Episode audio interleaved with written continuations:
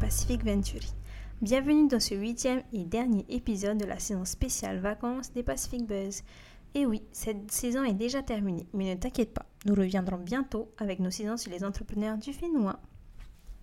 Cet épisode, comme l'ensemble de cette saison spéciale du HEIVA, a été produite grâce au soutien de la Direction de la culture et du patrimoine, le service administratif du pays en charge de la protection, la promotion et la valorisation du patrimoine, du développement des arts et de la culture et de la revitalisation des langues polynésiennes.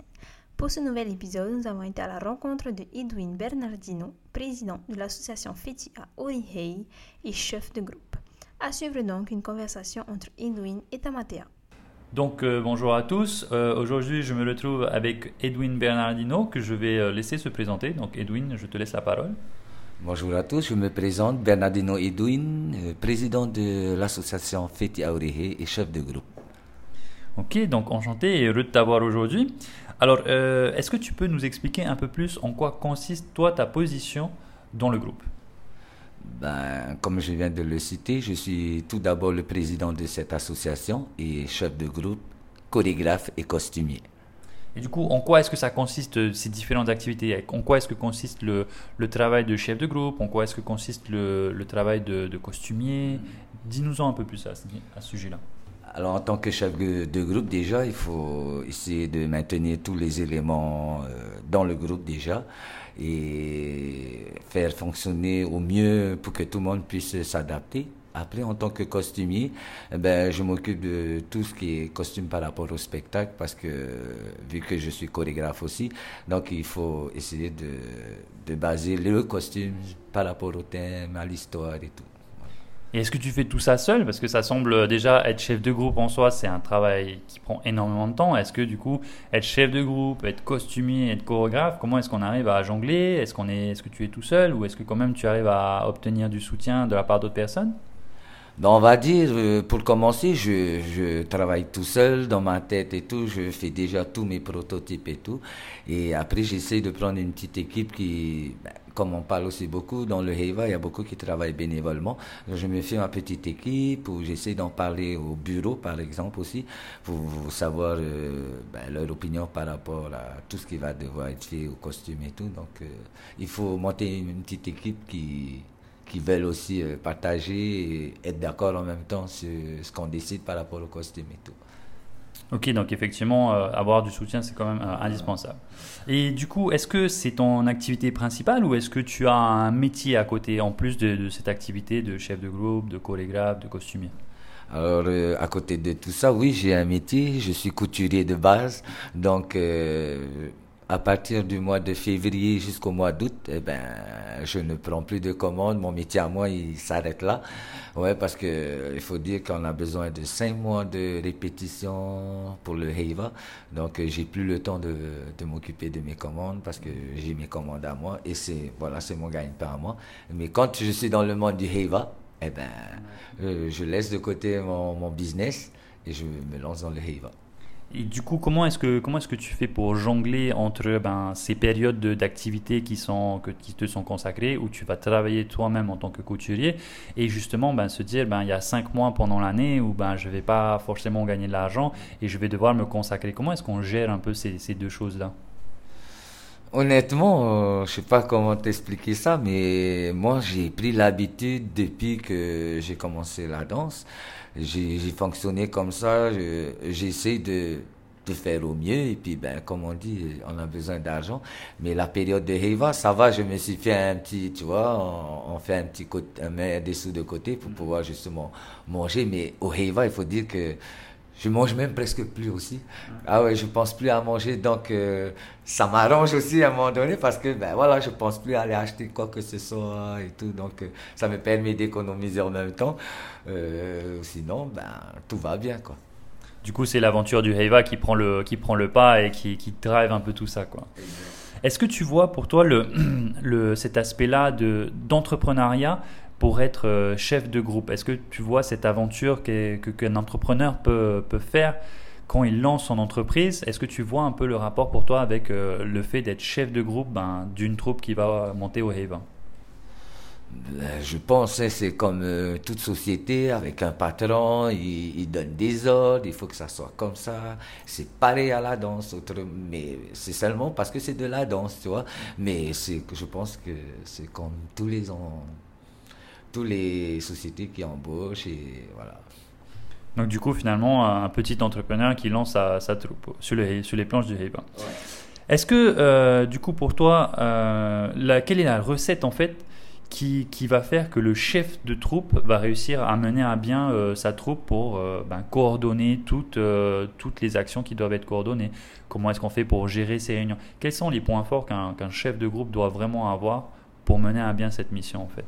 D'abord, je pense qu'il faut savoir se faire respecter d'abord et de faire comprendre à tout le monde que tu es le chef, que c'est toi qui diriges, que c'est toi qui donnes les, instructions. Donc, euh, si déjà ça, ils, ont compris ça, après ça, ça peut bien fonctionner. Hein. Donc vraiment être euh, certain que tout le monde euh, t'écoute et d'être sûr qu'on aille tous dans la direction que tu veux. Même si j'imagine que des fois tu peux avoir ben, des voix qui vont essayer de dire ah peut-être plus par là. Malgré tout, il faut essayer à dire ben non on a un cap, on va par là et, et, on y va tous ensemble. Exact. Ok.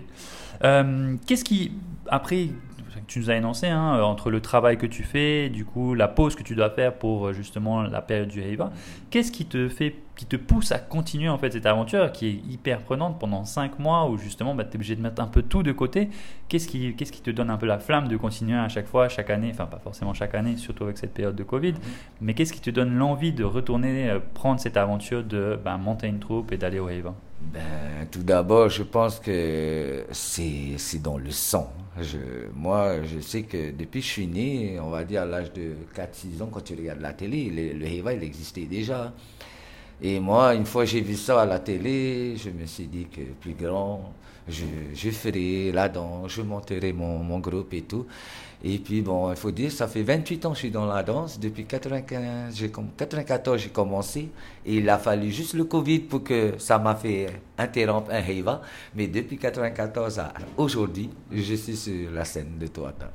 Bah, c'est un sacré palmarès, hein, 28 ans euh, les, sur les planches du Heiva, c'est assez incroyable. Euh, Qu'est-ce que tu qu'est-ce que tu trouves comme point essentiel pour garder l'engagement des personnes avec qui euh, bah, du coup tu dois travailler tous ces bénévoles aussi bien ben, pour euh, les danseurs mais aussi ben, tu as parlé de ta petite équipe pour ce qui va être de faire les costumes pour la chorégraphie. Comment est-ce que tu arrives à maintenir l'engagement de toutes ces personnes? C'est quoi la clé de voûte pour toi? Déjà que je leur demande de me faire confiance et que ce que je, je veux qui n'ont pas à s'inquiéter parce que je sais ce que j'ai envie, ce que je veux faire. Donc, il y a juste à faire confiance. Ok, donc finalement, la confiance, c'est un point essentiel euh, pour ça Vraiment, vraiment, parce que s'il n'y a pas la confiance, c'est, c'est pas la peine, quoi. Moi, je dis, une fois que tu as gagné leur confiance, ben, encore une fois, ça va glisser. Ok, effectivement, c'est vrai, d'avoir la confiance de, bah, des personnes avec qui on travaille, c'est essentiel. Comment est-ce que tu vois aujourd'hui, euh, surtout après cette période de Covid, comment est-ce que tu vois l'évolution de la danse? Comment est-ce que tu la vois évoluer euh, bah, dans les années à venir? Comment, comment est-ce que tu vois le Heiva, la danse polynésienne, devenir la danse de demain? En tout cas, moi, euh, comment je vois, j'espère que les autres, par exemple, tu vois, comme TikTok faut dire que moi, ça m'agace un peu. J'aime bien. J'aime bien regarder. Ça m'agace dans le sens où les jeunes, ils se penchent plus sur TikTok. Euh, alors que j'ai peur que, comme tu dis, à l'avenir, comment ça va être le, le Heva ou la danse. Euh, j'espère pas que ça va pas se perdre parce qu'il faut bien regarder. Maintenant, c'est international, le Horitati. Donc, on voit beaucoup d'étrangers euh, s'y mettre à fond dedans. Et chez nous, ils sont plus sur, ben, sur les réseaux et mm. tout. Euh, on voit déjà sur les, les concours de Heiva qui se passent tous les ans, on voit qu'il y, y, a moins de, déjà d'hommes. Il y a moins d'hommes euh, dans les Heiva. Donc, euh, je pense qu'il faut faire attention, ça fait peur. Hein. parce que moi, j'ai commencé en 94, ce qui était bien. Ces années-là, c'est nous qui allons promouvoir la Polynésie. Mm. Maintenant, ça me fait peur parce que c'est international.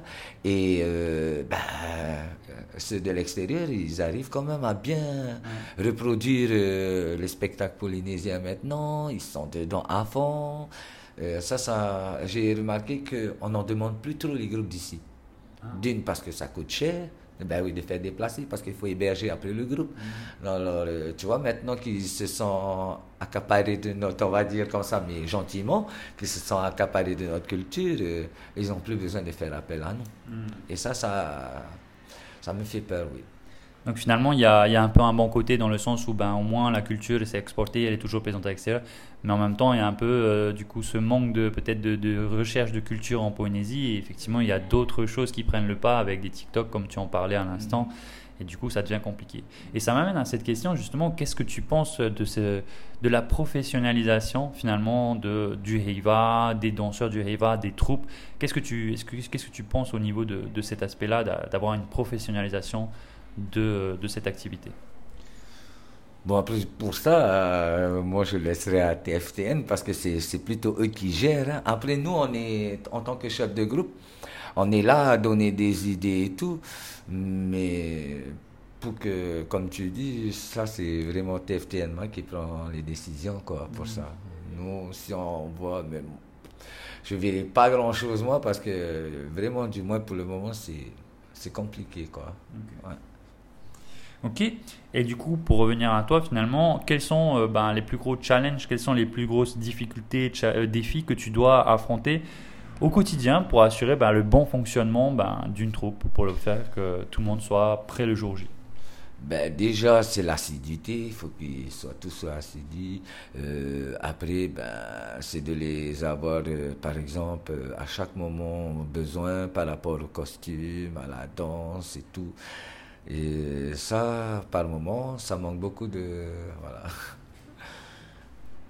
Un petit peu, hein, des fois, un manque d'implication, c'est ça C'est ça. Ok. Ben, Edwin, en tout cas, je te remercie. Félicitations à vous et on espère te, te revoir sur les planches du Eva euh, l'année prochaine. Ah oui, oui, oui. J'ai toujours dit, euh, tant que j'ai mes deux jambes qui peuvent me porter et je suis toujours en forme, plein d'énergie, ben, je ferai le Eva longtemps, aussi longtemps que je peux. Merci. On te remercie.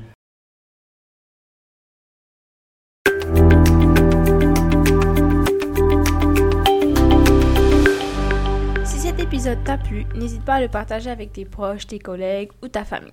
N'hésite pas également à le partager sur les réseaux sociaux, à le noter sur ta plateforme de podcast préférée. Ce sont tes retours et tes partages qui nous aident à continuer. Nous remercions la direction de la culture et du patrimoine pour ce soutien à la production de cette saison spéciale dédiée aux acteurs du Heiva. D'ici là, prends bien soin de toi. À bientôt. Nana.